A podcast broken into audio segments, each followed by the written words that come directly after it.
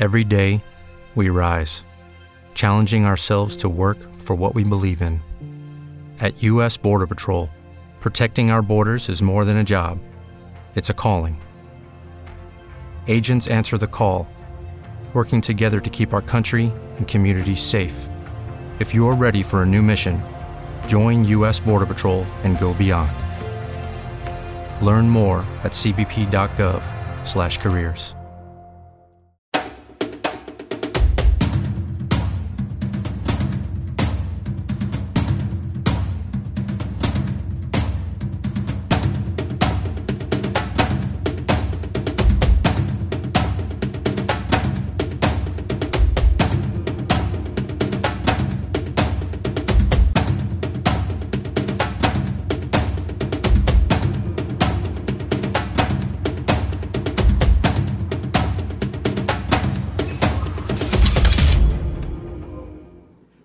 bienvenidos a Encuentro con Julio Villagrán. Eh, ya estamos listos para llegar donde quiera que usted se encuentre con nuestra propuesta. Gracias por su sintonía, su fiel sintonía para todos aquellos que en cualquier parte del mundo comienzan su día sintonizando Encuentro con Julio Villarán. Recuerde, Tigo 28, Claro 23, Cable Color 23. También estamos en redes sociales en Facebook Live, en Twitter, estamos en el canal de YouTube Informa TVX. Les sugiero suscríbase al canal de YouTube para que les notifiquen todas las entrevistas de encuentro con Julio Villagrán. Ahí estamos. También estamos llegando a través de Morazán TV para el departamento de Morazán, Televisión Santiagueña en Santiago de María, también Canal 9 de la Unión para toda la zona oriental del país, San Miguel, Morazán, La Unión y las islas del Golfo de Fonseca. También nos retransmite LN Noticias para todos Los Ángeles, la voz de Washington Media también y Latinoamericano Radio que se une a esta transmisión. Gracias a todos estos hermanos que eh, están mostrándose también en la unidad para poder llevar este espacio de encuentro con Julio Vieran, este espacio que solo pretende traer las voces más importantes, gente que tiene algo importante que contarle, que decirle a nuestro país. Hoy voy a salirme un poquito de la tangente política y vamos a platicar de un tema interesante, un tema de la historia nacional que no tenemos que olvidar. Una parte de la historia nuestra como es la desaparición de niños y niñas en nuestro país durante el conflicto, cosa que se ha venido migrando, digamos, a hacer otro tipo de desapariciones ahora, pero que en el conflicto esto fue muy fuerte el padre John Cortina, el padre jesuita John Cortina, hace 27 años fundó ProBúsqueda. Eh, y esta institución se ha vuelto una institución importantísima para el país desde aquellos años y hoy está celebrando 27 años de vida ProBúsqueda. Hoy me acompaña en el estudio Eduardo García, es su director y vamos a platicar, tenemos una hora para platicar sobre este tema importante de la búsqueda de niños y niñas que desaparecieron durante el conflicto y que unos fueron encontrados, otros no fueron encontrados. También Eduardo, ya le voy a mostrar el regalo que me ha traído Eduardo García, que hoy están celebrando ellos como, como pro búsqueda 27 años de vida. Eduardo, gracias por venir con nosotros. Muchas gracias a ustedes por tenernos por acá. ¿Cómo estás, Eduardo? Bien, eh, esperando un viernes de, fiesta. de manteles largo, 27 años no son pocos y buenos resultados. Hoy hay una conferencia de prensa de ustedes para mostrar un poco de este trabajo que han hecho ustedes. Efectivamente, y mañana con todas las normas de bioseguridad, con los familiares, con los hombres, las mujeres estoicas que siguen buscando a sus hijos y con ellos vamos a conmemorar ese aniversario. Perfecto. Eduardo, y a ustedes les quiero invitar para que veamos extracto de un reportaje que la televisión francesa ha hecho a ProBúsqueda una, un extracto de un pequeño documental interesantísimo que muestra nada más una parte de lo que hoy vamos a platicar. Les pido por favor no se descuiden, véanlo con mucho detenimiento, porque así nosotros también eh, nos conmovió esta parte y por eso queremos proyectárselas a ustedes, que muestra un poquito, como digo, el trabajo que esta organización Pro Búsqueda ha realizado en nuestro país durante muchos años. Veamos con atención, por favor. Este es el país donde podría haber estado, donde podría haber vivido. Es el que pongo cuando la gente me pregunta mi lugar de nacimiento. El Salvador. Matthew nació allí, en medio de la guerra civil. A las pocas semanas fue enviado a Francia, donde sus padres adoptivos lo esperaban. Hola, buenos días. Ahora es a su madre biológica a quien quiere encontrar. Bienvenido. Muchas gracias. Matthew comenzó la búsqueda hace un año y medio a través de Pro Búsqueda, una asociación que trata de encontrar a los 3.000 o más niños que desaparecieron durante el conflicto. Su madre ha sido identificada gracias a los archivos luego de una prueba de ADN. Está viva. Solo falta organizar el encuentro. Probablemente tendrá un momento para que ella le cuente lo que pasó. Sería un momento muy importante. Bien, cuento contigo para la traducción. Es ponerle palabras y cara a una historia que no conocía, pero que he sospechado durante 35 años. Así que es normal que provoque ansiedad. Eduardo solía volver a tejer historias desgarradoras por la guerra. La asociación ha reunido a casi 500 familias. Un abogado podría cobrar entre 2.000 y 15.000 dólares por adopción. El mercado para los niños salvadoreños era jugoso, pero lleno de papeles y alias falsos. Muchos fueron presentados como huérfanos cuando se les quitaron a sus padres. Rufina no ha tenido mucho ambiente de fiesta. De joven, primero huyó de las palizas de su madre y luego de las de su violento marido. Trabajaba como empleada doméstica en una casa de familia para la que su embarazo era un inconveniente a resolver. Cuando yo estaba embarazada, tenía como seis meses más o menos, cuando, o siete meses, cuando me dice la niña Mili, Eva me dijo, hay que dar este niño en adopción. Me dice, no, no, no vas a andar rodando con el niño así, me dijo. Él, él es muy Al no tener a dónde ir, Rufina acepta y luego se arrepiente. Es demasiado tarde. Matthew aún no había nacido, pero su destino ya parecía decidido. Este, Eva, no te puedes echar para atrás, me dijo. Porque acordate, me dijo que, que Carlos es abogado, me dijo, y hasta presa puedes ir, me dijo. El día que tanto espera Rufina ha llegado. Ajustes finales para una casa modesta, pero impecable. Pamela, la psicóloga de Pro Búsqueda, le ayuda a mantener los pies en la tierra.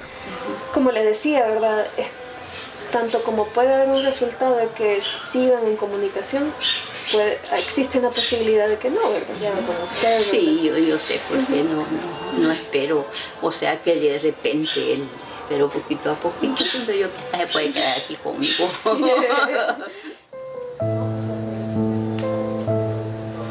Ha esperado 35 años, pero los últimos minutos parecen una eternidad.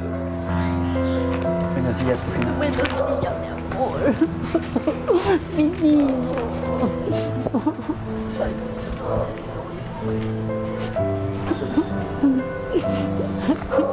No. Vamos, mi amor.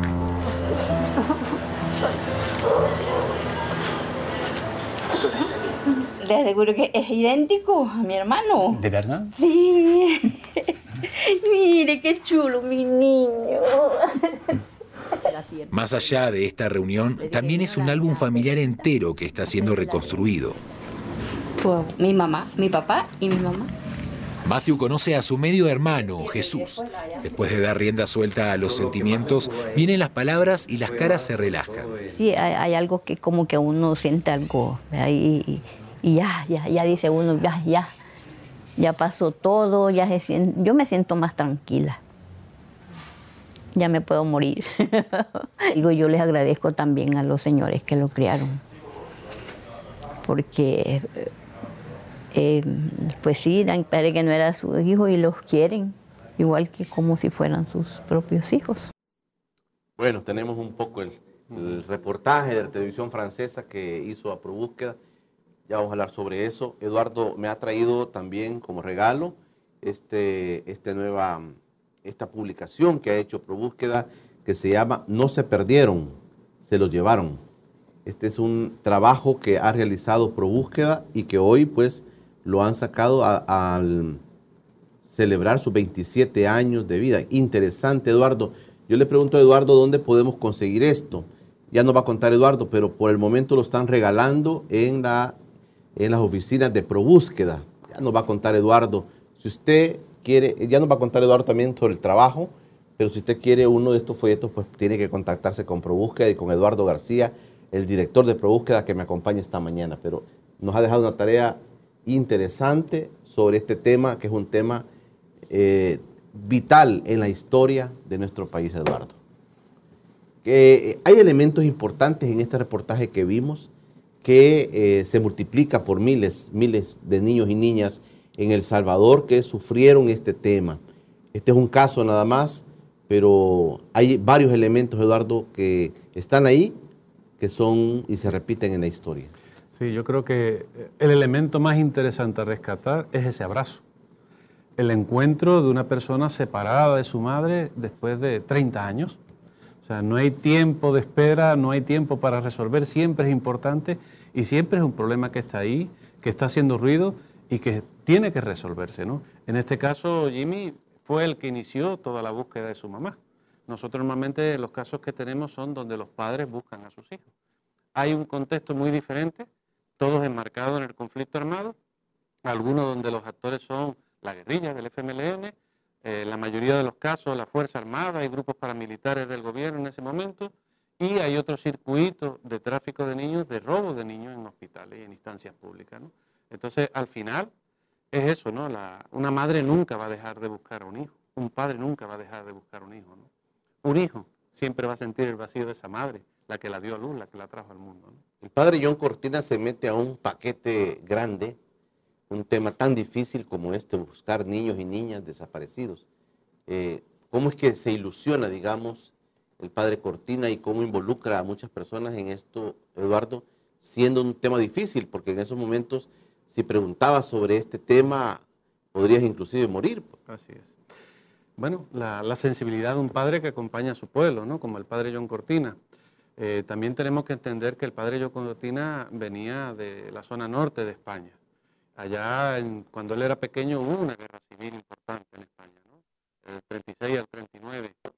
Y en donde se dio el primer bombardeo de población civil fue en la zona de Guernica, en el País Vasco, ¿verdad? Y John Cortina era de esa zona. Y en esa zona, precisamente, él convivió con niños que habían quedado huérfanos por el conflicto armado. Y pensamos que esa fue parte de la gran sensibilidad. Pero realmente el padre Guillón Cortina era una persona que acompañando su trabajo en Guarjila, después del retorno de, Mesa Grande, de los refugiados, a la terminación del conflicto armado, muchas familias, muchas madres, muchos padres que tenían la certeza de que sus hijos, sus hijas estaban vivos, se acercaron a él.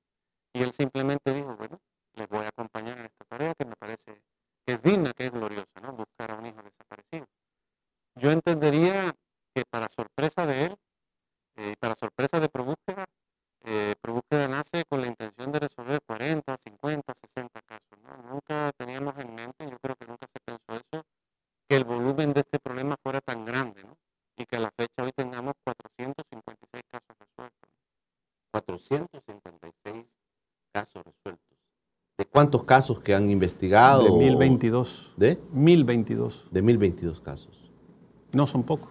No son pocos. No son pocos. Y son niños. ¿Qué casos relevantes se puede, podemos enumerar, Eduardo, de esta situación? ¿O qué cosas curiosas, digamos, eh, o difíciles pueden haber pasado durante esta búsqueda de estos niños? Eh, como te decía, uno de los elementos que uno puede tener como, como base es decir, miren, no era fácil, por ejemplo, meterse a preguntarle a militares sobre este tema, pudiera terminar mal. Hoy tampoco es fácil. Hoy, como no queremos responder ante una ley de acceso a la información pública, tampoco se da la información debida. ¿no? Sigue siendo un tema controversial porque muchos de estos niños fueron apropiados, fueron sacados del teatro de batalla y fueron asumidos por oficiales, por personas, eh, por campesinos. Algunos niños fueron regalados, otros adoptados de forma indebida. ¿no? Y están dentro de una familia, que aún sabiendo que son eh, personas que fueron adoptadas, ¿verdad? Eh, hay un miedo por parte de los padres a que se le pierda el cariño. Eso no va a pasar. Ese también es un, eje común que tenemos en los casos, ¿no? Eh, nosotros no hemos sido, tanto como se nos ha señalado, ¿verdad?, enemigos de la Fuerza Armada, ¿no? Pero sí tenemos que señalar que hay un actor importante que tiene un porcentaje más elevado que otros, ¿no? Eh, no hubiéramos resuelto, con la misma digo, ¿no? y con esa sanidad, no hubiéramos resuelto tantos casos si soldados no hubieran colaborado con ProBúsqueda. O sea que para nosotros no es un enemigo, sino es un actor de este fenómeno. Igualmente pasó con el FMLN, con niños que llegaban a campos o que estuvieron reclutados o en casas de seguridad. Lo mismo ha pasado con otras personas que trabajaban en hospitales, doctores, enfermeras. En definitiva, si no hubiéramos tenido la colaboración de quienes participaron, tampoco se hubieran resuelto tantos casos. Entonces esa es la importancia, ¿no? No hay que tener miedo a lo que pase. Eh, lo que va a pasar es que se van a restablecer otros lazos que no estaban. No se va a perder el vínculo con la familia con la que se está o con la que se ha convivido. ¿no? Son padres, lo que ampliamos son familias. Pasamos de tener una familia adoptiva a tener una familia adoptiva y otra biológica.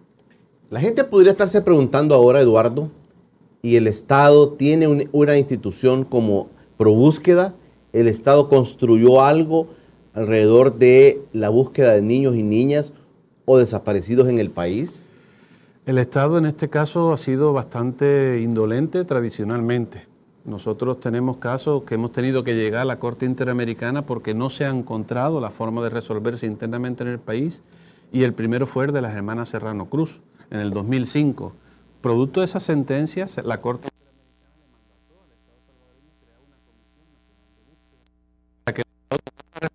le mandó también le mandató tener un banco de perfiles genéticos para identificar y para localizar más. A la fecha tenemos que ha resuelto en torno a los 80 casos, 80, 90 casos, ¿verdad? Con la que coordinamos muy bien, con la que trabajamos muy bien, pero sigue siendo insuficiente. Y tenemos que decir que la Asamblea Legislativa mandó archivo una ley de perfiles genéticos que habíamos presentado nosotros, que había sido avalada por la Comisión Interamericana de Derechos Humanos y que promovía la identificación de niños, niñas desaparecidos entre el conflicto armado, de adultos, de personas desaparecidas en la actualidad producto de la migración, producto también de la delincuencia, fosas clandestinas, producto de las maras, etcétera, ¿no? Y se quedó con una ley que aprobó la Asamblea anterior en la que solo se tiene un banco de perfiles genéticos para censar a las personas que están eh, recluidas y que han tenido señalamientos por acusaciones o condenas por eh, violación sexual. ¿no? Entonces hemos pasado de tener una ley que nos podía bendecir como país, dado el grado de desapariciones que tenemos de personas, incluso en la actualidad, ¿verdad? A tener una ley que simplemente la hemos acotado, no sé con qué intención, para censar a personas que están recluidas y que tienen agresiones sexuales, que también puede compartir esa ley no hay ningún problema. El problema es que es excluyente, ¿verdad? Entonces el Estado nunca construyó esa oficina para poder eh, crear, eh, hacer la búsqueda. ¿Cómo no? Eh, el Estado, por decreto ejecutivo, por decreto ejecutivo, tiene una comisión nacional de búsqueda. Tiene una comisión. Efectivamente. Esa comisión desde el año 2010 ha resuelto en torno a los 80, 90 casos, ¿verdad? Pero está sujeta a un presupuesto de la presidencia, está supuesta a la alternancia supeditada, perdón, a la alternancia de un ejecutivo u otro y no es por decreto legislativo, donde tenga un presupuesto de la nación y donde tenga las posibilidades por ley de llegar a instancias públicas a demandar información, que es lo que necesita. Así que ha hecho un poco, no ha hecho lo suficiente. ¿Sigue siendo necesaria una comisión como esta? Altamente necesaria. Si nosotros recibimos una media de entre 12 y 20 casos anuales, incluso en periodo de pandemia, es porque la demanda sigue siendo alta. Si nosotros tenemos un acumulado de 1.022 casos, es porque la demanda es alta. Si nosotros además de esos 1.020 casos tenemos otros 300 que no podemos determinar eh, quiénes fueron los actores, pero fue en el contexto de guerra, estamos hablando cerca de los 1.400 casos por nuestra parte y cerca de 500 por parte de la CNB cómo un Estado eh, no es capaz de buscar a niños y niñas desaparecidas que nosotros localizamos con vida. O sea, el 85% de los casos que hemos resuelto los hemos encontrado con, vida, como el caso de Jimmy, ¿verdad? Solo el 15% los localizamos fallecidos, murieron en el contexto del conflicto armado, ¿verdad? La mayoría de ellos. Entonces no somos una organización de búsqueda de muertos desaparecidos, que también es importante porque toda persona tiene derecho a saber dónde quedaron los restos de su ser querido y elaborar esa etapa de duelo, ¿no? Eh, para terminar con esa ausencia. Pero además nosotros tenemos un plus, encontramos a niños y niñas vivos, a salvadoreños sujetos de derecho a los que el Estado le violentó todos sus derechos y a los que el Estado tradicionalmente, aunque no hayan participado en su momento, se han seguido encubriendo y no colaborando. ¿Pueden determinar, ¿Pudieron determinar ustedes quién tomó a los niños? Sí. Y los mecanismos de cómo llegaron a las manos de donde llegaron. Sí, eh, y además le hemos dado las herramientas a la Fiscalía y a la Policía de Investigación para que sepa dónde tiene que buscar los nombres de esas personas que traficaron a esos niños, ¿no? que robaron a esos niños. Eh, algunos fueron, como dije ya, elementos participantes en el conflicto armado de un y otro bando, pero también en el momento de la adopción habían abogados que daban en trámite o hacían trámites de adopciones, elaboraban partidas de nacimiento eh, fraudulentas, en el documento vienen algunos nombres, ¿verdad? Eh, y se repartían el coto de casa, como decimos nosotros, ¿no? Había una abogada que mandaba niños expresamente a Francia, que es la que tramitó el caso de Jimmy y el caso de Clelia, que también se resolvió ahora en agosto, ¿no? Había otro abogado que tramitaba exclusivamente a Estados Unidos y Estados Unidos tiene allá un expediente de él y está el señor en territorio Había dinero de por medio. Había dinero de por medio.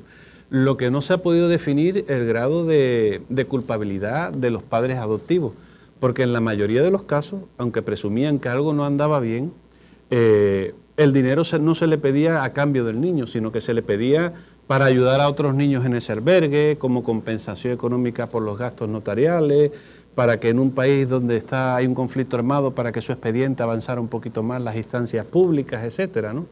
Eh, los padres adoptivos no son conscientes, en su mayoría, de que el dinero que pagaron fue para la compra de un niño. Por tanto, no son responsables. Sí saben la cantidad de dinero y sí nos lo han transmitido, ¿verdad? Incluso hemos encontrado hasta cheques y recibos de abogados que participaron en estas adopciones.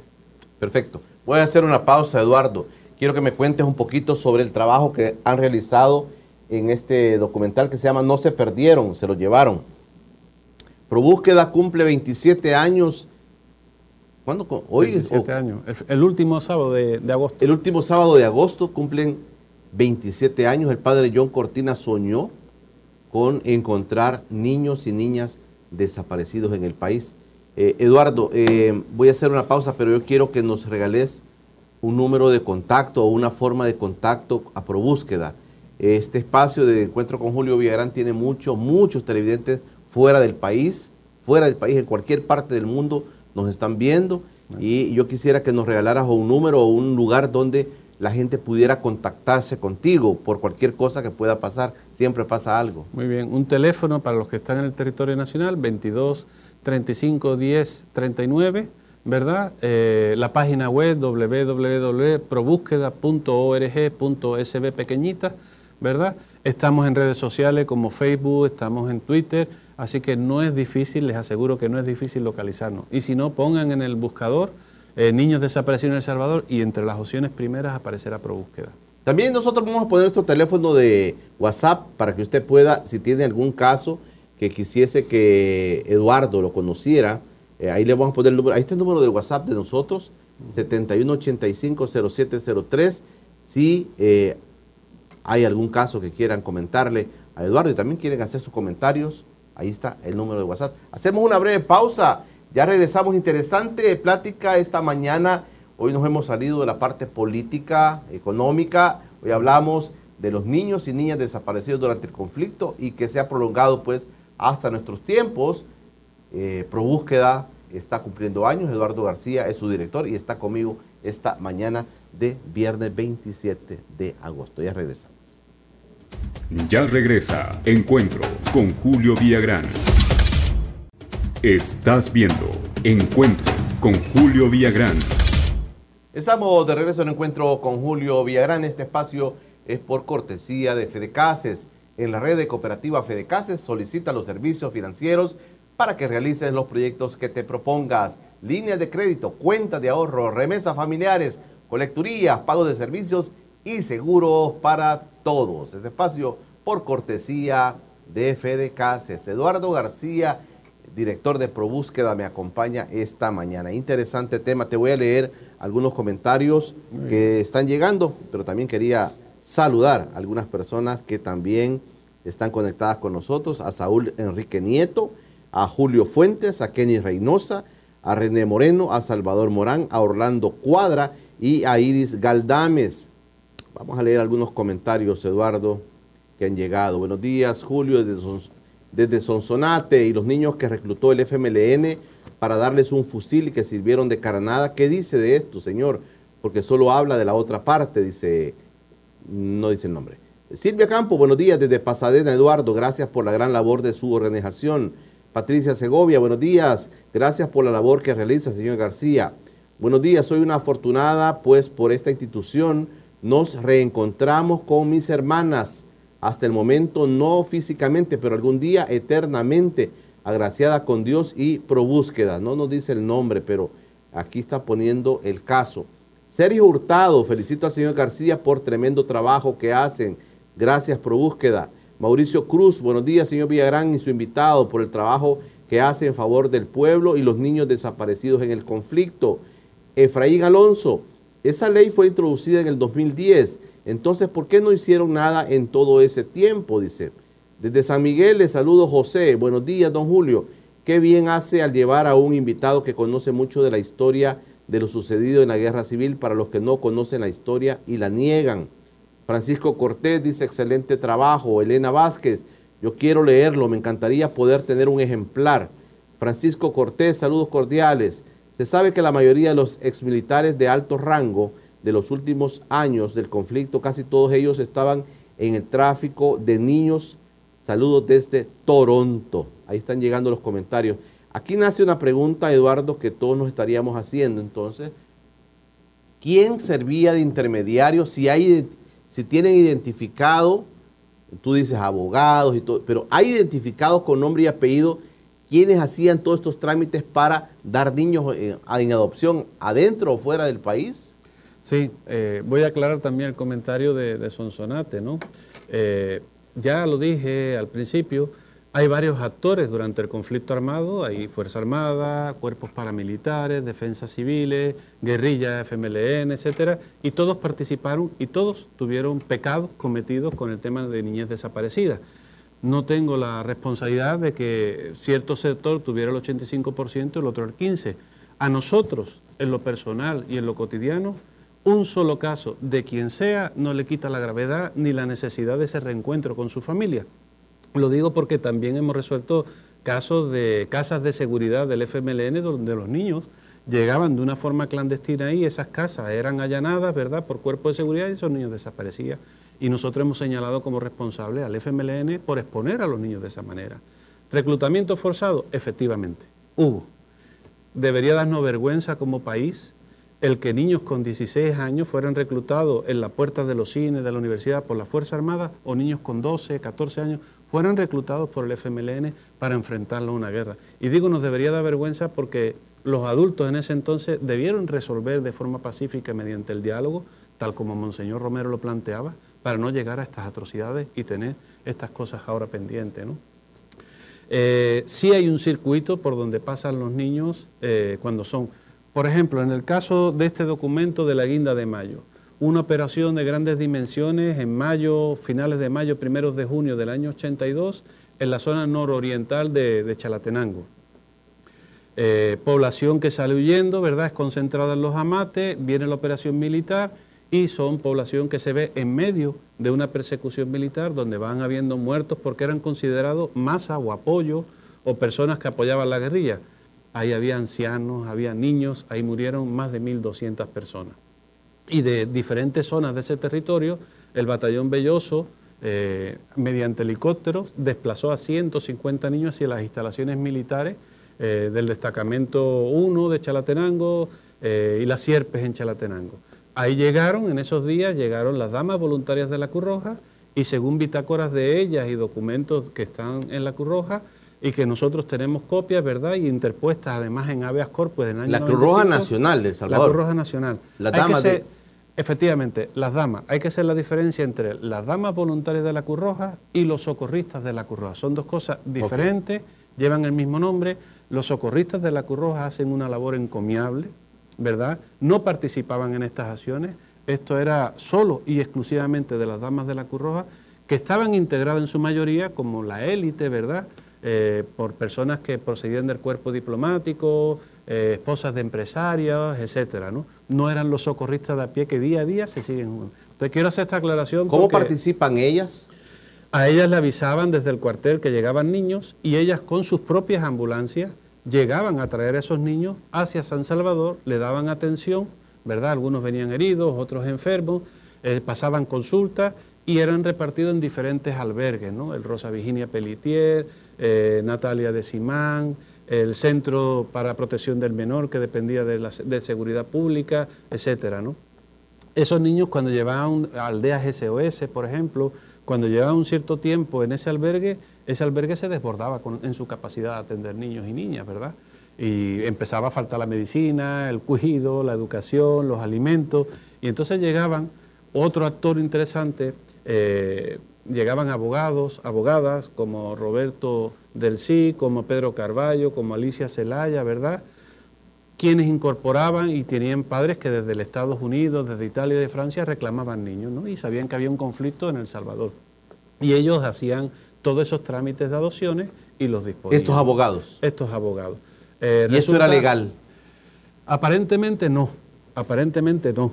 Eh, el trámite estaba, se convierte en, dudoso, en, en ilegal, cuando se determinaba que estos niños estaban en abandono total y cuando desde el Estado no se hacía lo suficiente para determinar dónde estaban sus padres.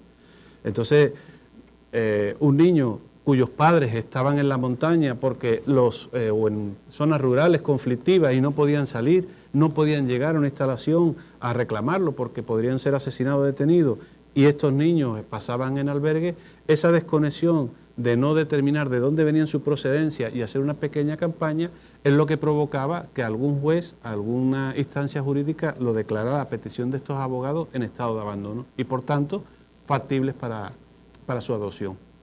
¿Verdad? En el país se calcula que se dieron alrededor de unas 20 a 30 mil adopciones, ¿verdad? Del ¿20 o 30 mil adopciones? 20 o 30 mil. Al menos esa es la cantidad que se tiene registrada en expediente en la Procuraduría General de la República. Esas son las que de alguna forma se conocieron, porque hay una escritura pública, hay un protocolo, hay una instancia judicial por el medio, ¿verdad? Pero también hay otras muchas, como les decía, que era la apropiación de niños que en la puerta del cuartel o entregado en la retaguardia, como se hacía muchas veces, se sacaba de la zona conflictiva y se regalaban a campesinos o a quienes lo solicitaban en la retaguardia, fueron otros tantos de miles que son indeterminados, ¿verdad? ¿Militares eh, metidos en este tráfico de niños, digamos? Sí, Sí, y además elementos ¿Podemos llamarle así? Del Estado Mayor, oficiales del Estado Mayor, sí, de ese entonces. Involucrados en esto Involucrados. de dar en adopción De hecho, si alguien muy acucioso registra los casos penales abiertos en el año 83, 84 en el país, se van a dar cuenta de que hay juicios que se iniciaron sobre eh, guarderías clandestinas de niños y niños, los que se le llamaron granjas de engorde. Hay documentación periodística abundante que es la que nosotros también hemos identificado, hay recortes de prensa que dan eh, buena causa de estas guarderías clandestinas que se encontraban, ¿verdad? Y de las personas que estaban involucradas ahí. O sea que hay, hay varias, digamos, a nivel institucional y a nivel personal. Tú has mencionado unos nombres de abogados que también nunca fueron investigados, como que llevaban niños. Y lo que me llama la atención cuando tú dices eh, hay gente afuera que solicitaba niños. ¿Cómo hacían esas conexiones, digamos? Hay eh, orferinatos en la zona de Massachusetts, sobre todo, en Estados Unidos. Aparecieron muchos orferinatos que tenían trámites con El Salvador y que después fueron cerrados porque Estados Unidos consideró que esos trámites eran fraudulentos. Muchos de ellos fueron, y están todavía publicitados en la web de Estados Unidos, y aparecen nombres de personas que traficaron con niños. Solo que en El Salvador no hemos hecho nada por investigar. Esa es la diferencia, ¿no? Que pasó, pasó, que ocurrió, ocurrió, que hay documentación que lo demuestra, ahí están, en instancias judiciales, en expedientes, en protocolos, tal, que hay poco interés de resolverlo, esa es la verdad. ¿Qué contiene este documento? ¿Qué contiene este documental interesante? No se perdieron, se lo llevaron. Te digo esto porque usualmente nos pasa también que las mismas autoridades dicen, bueno, lo dijo en este programa, ¿y qué es en esencia lo que contiene? ¿Qué, datos reveladores también nos puede mostrar este, este trabajo que han hecho ustedes como ProBúsqueda, Eduardo? Bueno, ya, ya adelantaba algo, eh, nosotros tenemos 52 casos denunciados ante ProBúsqueda por familiares cuyos hijos e hijas fueron desaparecidos en manos de la Fuerza Armada en el operativo Domínguez de Pacificación, la Guinda de Mayo. ¿verdad? Eh, hemos constatado eh, cinco viajes de las damas voluntarias de la Cruz con 55 niños, algunos coincidentes con los que tenemos. De hecho, aparece un listado de niños y niñas que fueron llevados a aldeas SOS de Santa Tecla y esos seis niños que aparecen en ese listado son el origen de ProBúsqueda fueron los niños reencontrados por el padre John Cortina en el año 94 y lo que da inicio a la actividad de probúsqueda. Así que eh, parte, ¿de dónde parte todo esto? Parte de esa verdad, de esas víctimas, de esas madres, ¿no? Ellas siempre dijeron que se lo habían quitado de los brazos, que se habían subido los patines de los helicópteros a reclamar a sus hijos y que los habían bajado a la fuerza, ¿verdad? Las tomaron por loca durante muchos años, caso emblemático el de las hermanas Serrano Cruz, donde la Fiscalía en Chalatenango con improperios la sacó de la Fiscalía cuando fue a poner la denuncia en el año 94, ¿verdad? Eh, y estas madres, que deberían ser héroes para este país, son las que dan sus testimonios. A partir de ese testimonio, nuestra investigación ha sido cómo documentar ese testimonio, con todos los datos que ellas nos daban, buscando en hemerotecas, recortes de prensa, buscando eh, asentamientos en alcaldía en esos años, etcétera. Y es así como hemos logrado ver cómo incluso personas de estos albergues le tramitaban partidas de nacimiento a los niños, figurando como padre o como madre, ¿verdad? O sea, cómo un señor de una de estas aldeas puede tener 150 hijos. Yo creo que eso nos debería llamar la atención como sociedad antes de pensar que qué barbaridad está diciendo este hombre, ¿verdad? Como, bueno, yo se lo ofrezco aquí a las autoridades, aquí cualquiera podría demandar por difamación, por sentirse señalado, ¿no?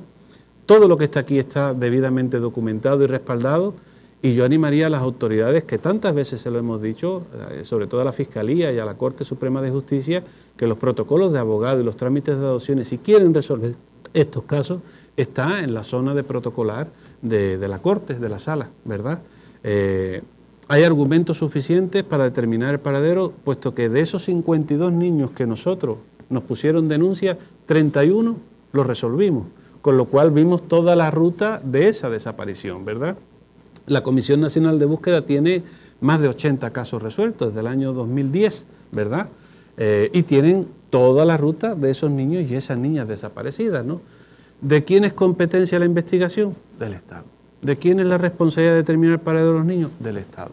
Entonces yo entiendo cuando la gente nos señala como organizaciones de fachada, porque a lo mejor tenemos menos pelos en la lengua para decir estas cosas, ¿verdad? Porque tenemos la verdad en nuestra mano, pero también le, pediría a esas personas que no creen en probúsqueda que obliguen al Estado a ejercer su responsabilidad, que es lo que tienen que hacer. Nosotros no tenemos, pese a los 27 años, no tenemos vocación de permanencia. Nosotros surgimos por un problema concreto donde un grupo de padres y madres demandaron la búsqueda de sus hijos. No salió eso en el informe de la Comisión de la Verdad, ProBúsqueda se tuvo que organizar en asociación y este es el trabajo que hemos hecho.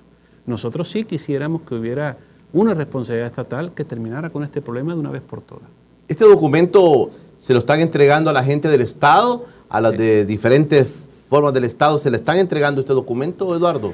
Hace tres días eh, tuvimos, el martes de esta semana, tuvimos una, un foro, porque nosotros también entendemos las limitaciones que tengan el Estado o los agentes del Estado para investigar, la falta de documentación y la experiencia por el tiempo que llevamos en esto que podemos tener. Entonces nosotros sí tenemos la responsabilidad de transmitir eh, este conocimiento, esta documentación, de explicar cómo hacemos estos trabajos, ¿verdad? Y cómo se investigan para que el Estado también se fortalezca, ¿no? Fruto de eso es que tuvimos, tenemos tres foros, tres talleres con agentes del Estado, jueces, eh, fiscales, policías investigativos asignados eh, a, la, a la Fiscalía eh, de Crímenes de Lesa Humanidad, el Instituto de Medicina Legal para el tema de ADN, donde le vamos dando toda esta documentación, donde vamos poniendo en su mano.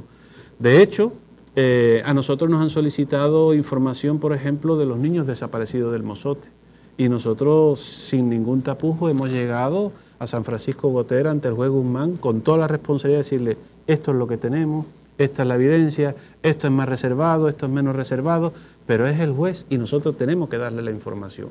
No hemos hecho lo que ha hecho el Estado Mayor de ordenarle a un soldado, de negarle el acceso a un juez bajo la premisa de que está en riesgo la isla de Conejo. ¿no? Yo creo que esos son absurdos, que nadie se lo cree. Hay información dentro de la Fuerza Armada, se ha negado sistemáticamente, se puede demostrar perfectamente. En este documento aparece también que la Fuerza Armada elaboraba documentación incluso estando fuera del país el batallón Belloso, que recibió entrenamiento entre enero y mayo del 82 en Fort Bragg, en California, eh, en Carolina, perdón, elaboró sus documentos, sus libros de órdenes y están. Y sabemos quiénes son los oficiales, ¿verdad? Eh, En el caso de que no hubiera documentación, que hagan como hemos hecho nosotros, reconstruirla, que se puede. Hay documentación suficiente. Lo que debe haber es el interés de hacerlo, ¿verdad? Y resolver este problema de la ausencia, porque esto se sigue repitiendo. Y la única forma de que esto no se repita es tener conciencia como país que se aplica la ley con contundencia para evitar que cualquier persona diga, por, me salté el semáforo, nadie me vio, me lo sigo saltando hasta que mate un cristiano, ¿verdad? Una esquela, una sanción. De manera concreta, en este nuevo orden, en este nuevo momento que vivimos, tú dices, ustedes no tienen vocación de permanencia, pero siempre es necesario una institución como esta, la hay en cualquier parte del mundo. Eduardo, ¿cuál es una demanda concreta de ustedes al Estado en este momento? Fíjese que es muy interesante lo que acaba de decir. Hay organizaciones homólogas a la nuestra en diferentes partes del mundo y es precisamente porque entre los años 70 y los 80 se dio este tipo de estrategia en los países para combatir el comunismo, en aquella del cinturón de acero, etcétera, ¿verdad? Del telón de acero, eh, como en Guatemala. En Guatemala hay una ONG que se llama Higiene Mental y ya resolvió más de 500 casos y son producto de la guerra de Guatemala. En Argentina están las abuelitas Plaza de, Mayo, resolvieron 130 casos. En ProBúsqueda está en El Salvador con cerca de 500 casos y no somos tan conocidos como las abuelitas Plaza de Mayo, ¿verdad? Entonces, yo creo que, que es muy interesante esto. Debe de haber una responsabilidad del Estado de aplicar por igual la legislación y los derechos. Si el Estado reconoce al ser humano como eh, derecho, disfrutador de derechos de la vida, de la libertad, de una familia, de un entorno, ¿verdad? De la cultura, del idioma, no podemos permitir que pase lo que hemos visto en el documental. Un joven que bajo engaño fue sacado del país, ¿verdad? Eh, donde perdió su idioma, su cultura, donde tiene partidas de nacimiento pero no tiene DUI. No costaría nada a la Asamblea Legislativa darle la doble nacionalidad, resarcirle la identidad, ahora que estamos hablando. Pero claro, en términos políticos es más fácil meter un decreto transitorio para documentar a salvadoreños en el exterior porque hay un voto detrás que no a niños que fueron dañados y a familias que fueron dañados por el conflicto armado. Derechos tienen uno y derechos tienen otro. Perfecto, Eduardo, voy a hacer una pausa. Vamos a ver qué dice la gente en los comentarios también. Eh, interesante exposición. Tú dices, ¿dónde podemos conseguir esto? En la oficina de ProBúsqueda, con gusto, los que tengamos serán repartidos. Ok, entonces tienen que contactarse contigo. Tienen que contactarse con nosotros al 22 35 10 39 o 10 41, ¿verdad? Por teléfono, a través de la página web www.probúsqueda.org.sv o a través del Twitter o el Facebook de ProBúsqueda SB. ¿Y los que alcancen? A los que alcancen lo van a tener. Perfecto, vamos a hacer una pausa. Este espacio ha sido por cortesía de Cable Color, el internet de fibra óptica más rápido de todo El Salvador. No nos creas, compruébalo yo tengo cable aquí de cable color. Ya les voy a contar luego. Ahí encuentro de todo. El cable color, el internet de fibra óptica más rápido de todo El Salvador. Ya regresamos. Ya regresa Encuentro con Julio Villagrán. Estás viendo Encuentro con Julio Villagrán. Estamos de regreso en Encuentro con Julio Villagrán, Eduardo García de ProBúsqueda, director de ProBúsqueda, me acompaña. Estamos hablando sobre el trabajo que durante 27 años han realizado ellos. El padre John Cortina soñó con el reencuentro de muchos padres con sus hijos que desaparecieron durante el conflicto. Unos, dice Eduardo, el 85% eh, quedaron vivos, ¿verdad? Nada más el 15% de niños murieron. Hay muchas preguntas en esto. Eh, pero bueno, vamos a ir platicando con Eduardo esto. Recuerde que este espacio es por cortesía de la Arrocera San Francisco, que le invita para que lo siga a través de las redes sociales, en Facebook e Instagram, como Arrocera y que consuma los productos nacionales. Ahí tiene los productos de la Arrocera San Francisco, nuestro patrocinador. Bueno, vamos a seguir leyendo algunos comentarios. Dice, ¿qué porcentaje de desaparecidos son niñas. Encomiable labor humanitaria, dice Rogelio. Deberían de publicar los nombres de esos traficantes de niños. Tal vez los padres desearían demandarlos por indemnización, por sufrimientos, etc.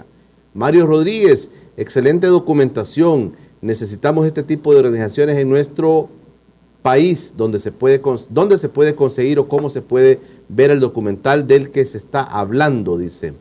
Eh, Oscar Fuentes, saludos desde Melbourne, Australia. Dice, son las 11.47 de la noche allá.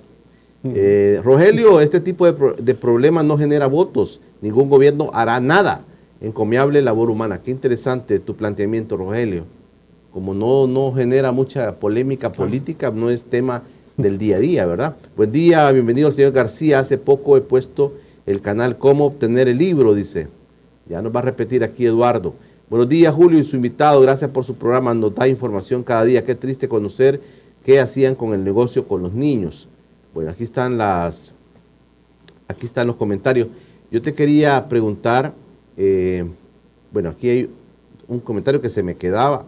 Mirna de Cárdenas, buenos días, dice, bendiciones para todos, muy buen invitado con una gran información. Saludos a Julio y al equipo de TVX, saludos especiales a Eduardo y a ProBúsqueda por su vital trabajo. Fidel Campos desde Carolina del Norte te saluda también. El interés de ustedes, Eduardo, es, por ejemplo, al dar a conocer todo esto que, que nos estás contando, el interés de ustedes es meter preso a esta gente, el interés de ustedes es que el Estado castigue a esta gente, el interés de ustedes es un revanchismo con esta gente, Eduardo. Vale, digamos que de eso se nos ha acusado. Si eso fuera cierto, que el interés de ProBúsqueda fuera meter preso a todos los que participaron, ¿no creen ustedes que con 450 casos resueltos no tendríamos argumento para que al menos 450 personas vieran la justicia? No. ProBúsqueda se crea a raíz de la demanda de padres y madres que su prioridad es determinar el paradero de sus hijos, volverlos a abrazar, tenerlos. Muchos de estos casos, y esto es importante lo que voy a decir y no quiero que se confunda como una apología a la impunidad, cuando un caso se resuelve y se reencuentran y se dan ese abrazo tan bonito, ambas partes desestiman seguir porque lograron lo que más querían, el reencuentro, ¿verdad? Así que la prioridad nuestra es el reencuentro. Eso sí, el Estado no puede asumir su responsabilidad de la judicialización. Yo hago una recomendación aquí entre bambalinas, ¿no? Eh, nosotros no revelamos los nombres de los confidentes, no revelamos eh, las personas que colaboran. Como he dicho, hemos tenido muy buenos colaboradores dentro de la Fuerza Armada, de la guerrilla, eh, dentro de las gremiales de abogados, etcétera, ¿verdad? Si no, hubiera sido imposible resolver esto. Así que con esa confidencialidad yo les ofrezco la posibilidad de resarcir ese pecado cometido, ese acto delincuencial hecho con los niños, ese problema en el país para que cese esa ausencia, para que esas madres antes de morir puedan encontrar a su bebé hoy adulto. Caso contrario, estas madres mueren y son sus hermanos, el relevo generacional, lo que llegan. Y estos ya llegan con otro conocimiento de la justicia y estos aplican demandas y estos familiares siguen sus demandas porque siguen lo que el mandato de la mamá, ¿verdad? Y ahí la justicia tarde o temprano operará y habrá sanciones. Tenemos una forma humanitaria de darle vuelta a esto. Aprovechemos el tiempo porque cada vez es más corto, ¿verdad? Eh, hay una pregunta muy interesante de cuántas eran niñas, ¿no? Fíjense que en el tema de la desaparición forzada nosotros hemos identificado varias estadísticas en base a los casos resueltos. Los departamentos más afectados, Chalatenango, Cabañas, San Vicente, Norte, Usurután. Y si ustedes se fijan, esos departamentos tienen una característica donde los niños tienen la piel más clarita, los ojos más claritos, son más rubitos, ¿verdad? Y eso los hacía más proclive a la adopción. Las edades más afectadas, el grupo etario más afectado por la desaparición de niños y niñas durante el conflicto armado, entre los 0 y los 5 años. A partir de 10 años, 12, se consideraban que eran de un bando o de otro y ahí se encargaban de pasarle factura a uno u otro, ¿verdad? El caso de este chico Jimmy, de 5 años. de sale. cinco años, ¿sí? Eh, en cuestiones de si son niños o niñas, ahí más o menos la proporción es la misma, puesto que entre 0 y 5 años no hay una predilección en cuanto a sexo, mayoritariamente en el tema de adopciones, ¿verdad? Es curiosa, pero todo nos va llevando al mismo, al mismo patrón, ¿no? Entonces sí, sí es interesante ver que hay una cosa, un estudio antropológico, ¿no? Que debería de realizarse, racista además, ¿no? De predi- predilección por niños con rasgos más caucásicos y niños como en el Mozote con rasgos más indígenas ejecutados, ¿verdad?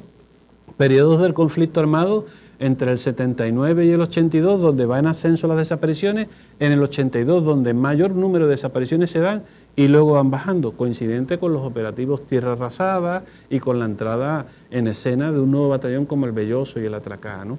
Entonces yo creo que aquí es, es donde eh, se puede investigar todo esto y determinar y decidir responsabilidades y reconstruir qué es lo que pasó y a dónde fueron, que es lo más importante. Eduardo, está de moda este tema y te lo, te lo voy a decir para, para aclarar un poco. ¿Ustedes reciben subsidio del Estado para hacer su trabajo? No. Nosotros, y lo voy a decir claramente porque tarde o temprano saldrá, ProBúsqueda recibió en una ocasión de la Asamblea Legislativa un dinero, ¿sí? Que no llegaba a 30 mil dólares. Eh, eso fue invertido plenamente como lo ha hecho Comandos de Salvamento, la Cruz Verde, etcétera.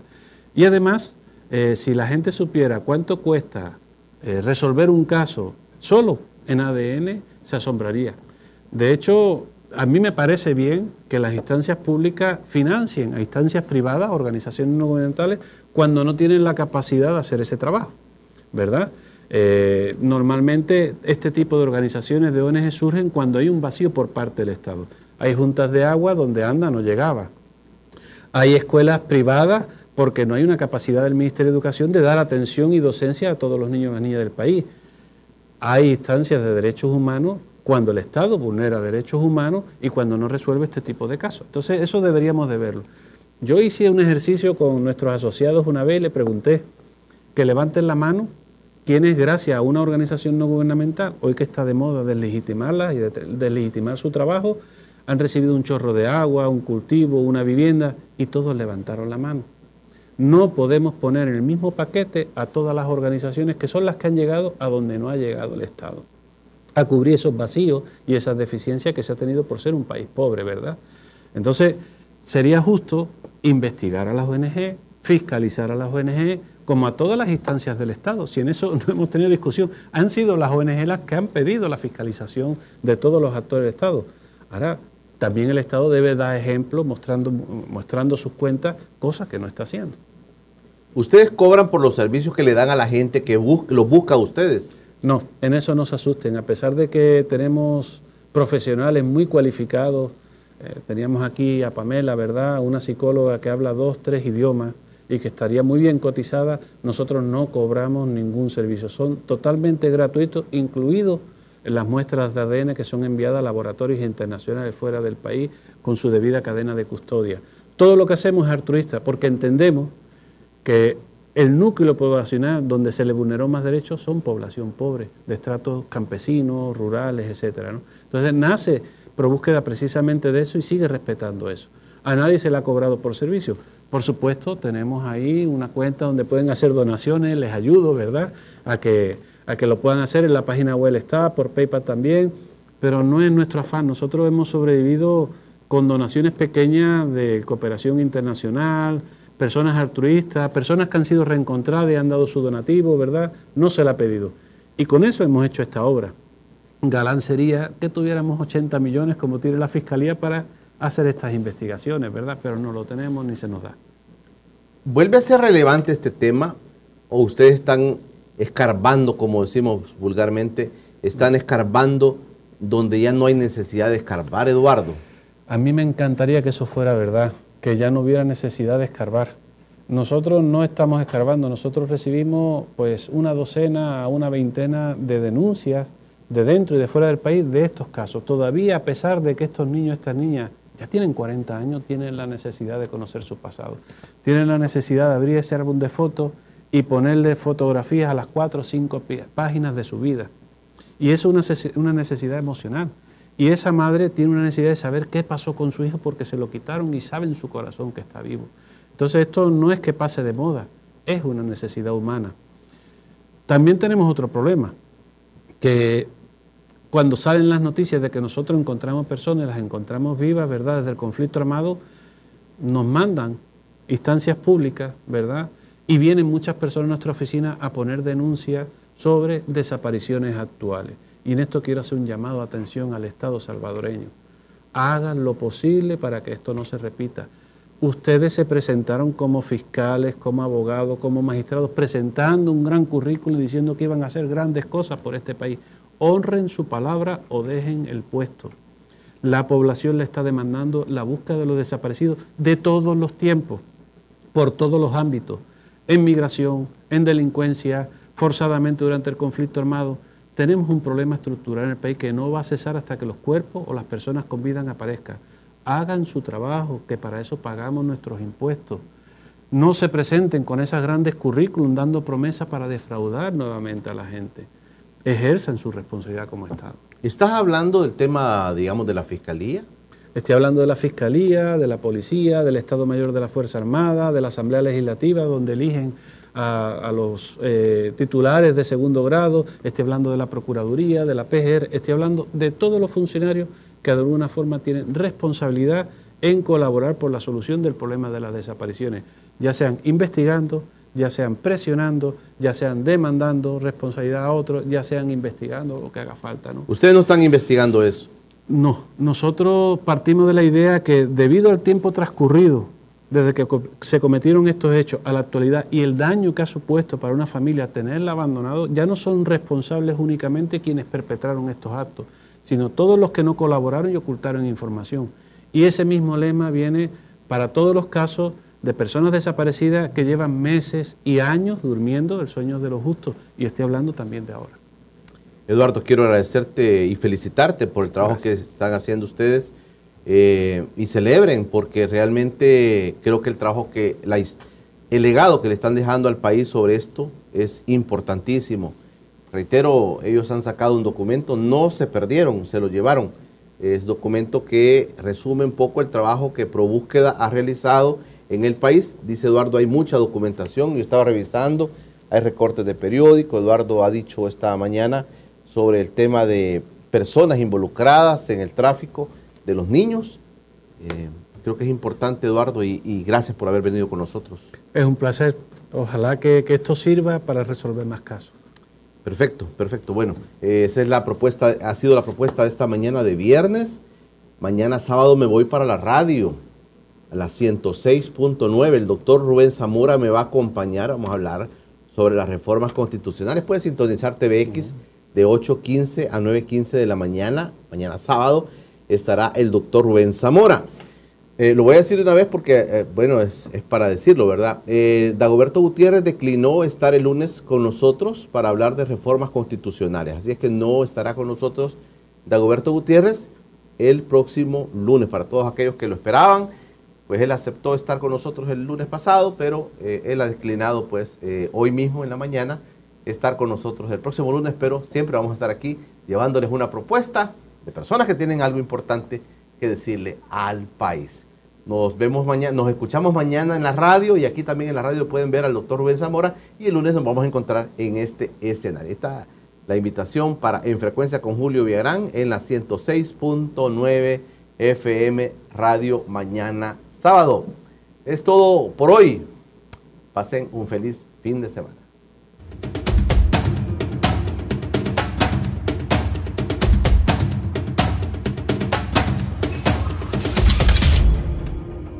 Hello, it is Ryan, and we could all use an extra bright spot in our day, couldn't we? Just to make up for things like sitting in traffic, doing the dishes, counting your steps, you know, all the mundane stuff. That is why I'm such a big fan of Chumba Casino. Chumba Casino has all your favorite social casino style games that you can play for free anytime, anywhere with daily bonuses. That should brighten your day a little.